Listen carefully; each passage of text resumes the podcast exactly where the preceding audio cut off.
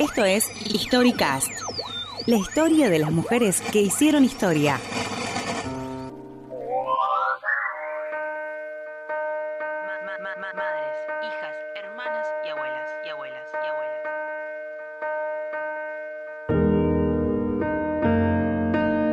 Sangre plebeya.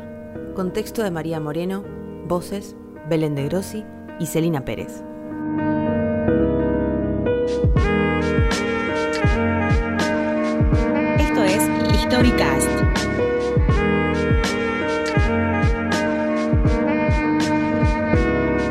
Madres, hijas, hermanas y abuelas. Esos son los rostros y los nombres de quienes se enfrentaron a las botas, a los cuarteles, a la desidia del Estado, a una sociedad que les cerraba las puertas, las minimizaba o las trataba de locas.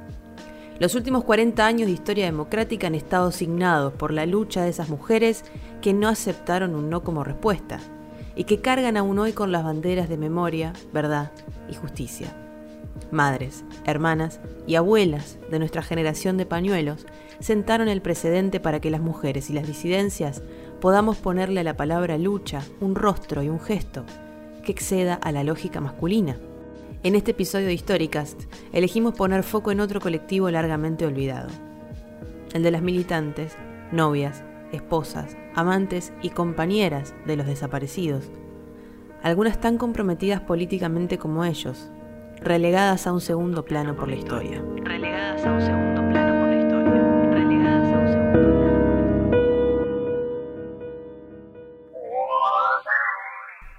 Sangre plebeya. La sangre es esa red precursora de la cibernética. Percibida como un mar interior, la circulación de sus ríos y meandros hizo soñar a Shakespeare mucho antes de que Claude Bernard difundiera la existencia de la hematología geográfica. Viajera inmóvil, es capaz de enlazar antiguas y modernas cartografías, dar una coartada científica a la palabra raza. Por la sangre, cada hombre es original y al mismo tiempo sus moléculas, las de la hemoglobina, las de las enzimas y las de los grupos de glóbulos, se transmiten inmutables de generación en generación. La sangre pura y elocuente de John Donne es sobre todo elocuente. Un pinchazo de vela al padre. Descubre al asesino. Pone en evidencia la mentira de un origen. Revela la verdad de otro.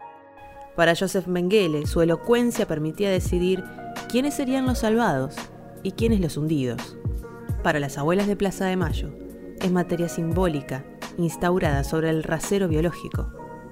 En las madres de Plaza de Mayo, en los hijos y en familiares de desaparecidos, la trama de reclamos se hizo sobre una politizada voz de la sangre. Esos lazos volvían invisibles a las que procedían de otras redes sanguíneas. Aunque hubieran contribuido con sus moléculas a una descendencia común, junto con aquellos que le fueron arrebatados sin que ellas pudieran encontrar la tumba ni el nombre. Las mujeres de los desaparecidos. Las mujeres de los desaparecidos. Esto es Historicast, la historia de las mujeres que hicieron historia. Esas voces, que Noemí Ollaro interrogó en su libro Pájaros sin luz, se elevan ya no para reclamar por la ausencia efectiva de alguien, sino para denunciar la propia en el conjunto derecho humanístico, al decir de la princesa Montonera. Aquel donde los emparentados con las víctimas del terrorismo de Estado elegían las palabras que designaban al familiar para nombrar al par político. Familiares, madres, hijos, hermanos. ¿Ellas no encontraron en la lengua una palabra menos burguesa que esposas? ¿Menos asexuada que compañeras? ¿Menos escandalosa que amantes? Las mujeres de NN no estaban angelizadas por el tabú del incesto, ni podían extorsionar al poder con lo que éste mismo difundía como el valor más alto, el amor a la propia sangre hasta el sacrificio. Sin lograr profetizar el uso que las madres de Plaza de Mayo harían de ese valor en su revuelta de ronda semanal, en lento pero constante movimiento.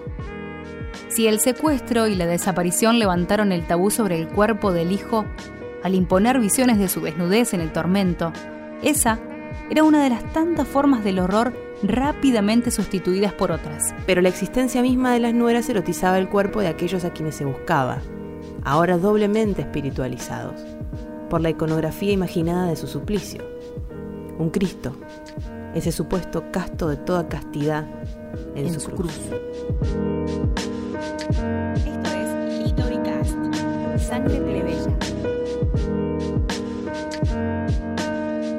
Para el canon de los derechos humanos, la pérdida del amante, del marido, del compañero, era concebida como sustituible y elaborable con el correr del tiempo, puesto que ellos no eran ellas, carne de su carne ni sangre de su sangre. Para usted no es fundamental la terapia. Podrá volver a formar una pareja.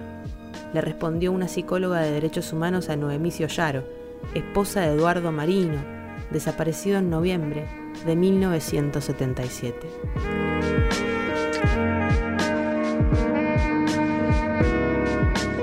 Las madres, como santas madres, se impusieron sobre las muchachas que poseían los secretos de estos cuerpos inmolados, los de su goce.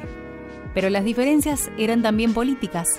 Casi siempre compañeras de militancia, las mujeres de desaparecidos se negaban a participar de las primeras estrategias de cierto sector de las madres de Plaza de Mayo, liderado por Eve de Bonafini, la mayoría vírgenes políticas, al negar la actividad combativa de sus hijos. Ellas jamás se nuclearon en un colectivo, y solo se hicieron visibles cuando reclamaron la exhibición para sus hijos del servicio militar obligatorio, que hicieron a través de una solicitada firmada en la que delegaban su identidad en la de ellos.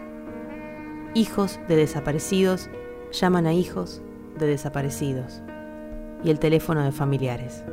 Paradójicamente, solían ser consideradas mujer de, sin que esto determinara un territorio de reclamo específico, sino de segunda. Convirtiendo su rol en un acompañamiento de la militancia, aunque muchas de ellas hubieran tenido rangos mayores que sus compañeros o pertenecieran a diferentes grupos políticos. Esas figuras silenciadas, cuando no pudieron partir al exilio, ni continuaron en la estructura clandestina de las organizaciones armadas, fueron las que sostuvieron la memoria de los padres, optando entre diversos relatos. Si el hijo iba a la escuela con el apellido del padre, debía ocultar el destino de éste.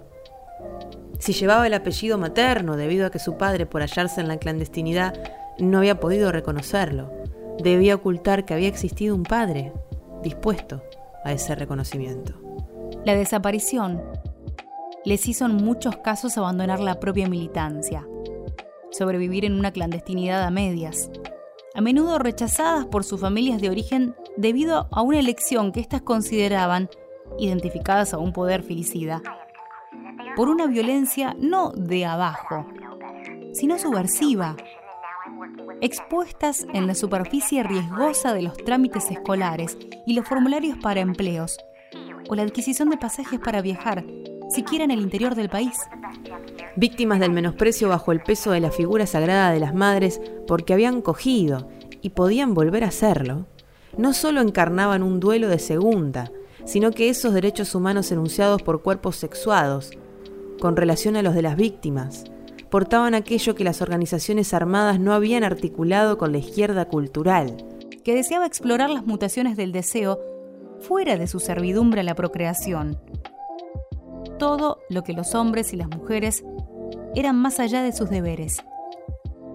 El amor de los hombres a los hombres, de las mujeres a las mujeres.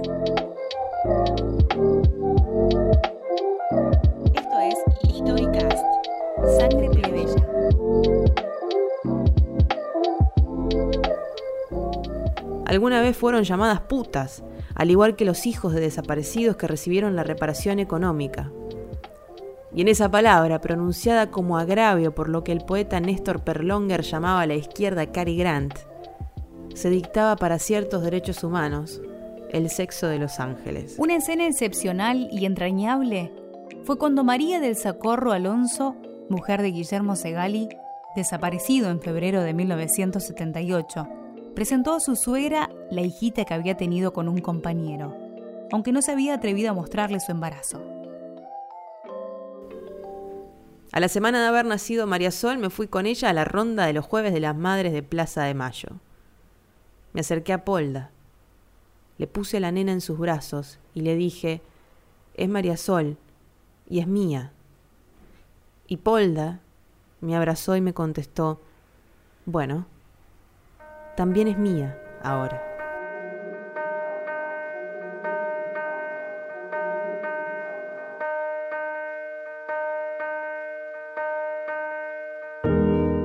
Noemí Yaro, autora de Pájaros sin luz, lo hace saber. La voz de la sangre comenzaba a separarse de la sangre derramada y se tejía entre otras redes, otras alianzas, otros ámbitos. El texto Sangre Plebeya forma parte de la publicación Oración de María Moreno, publicado en 2018.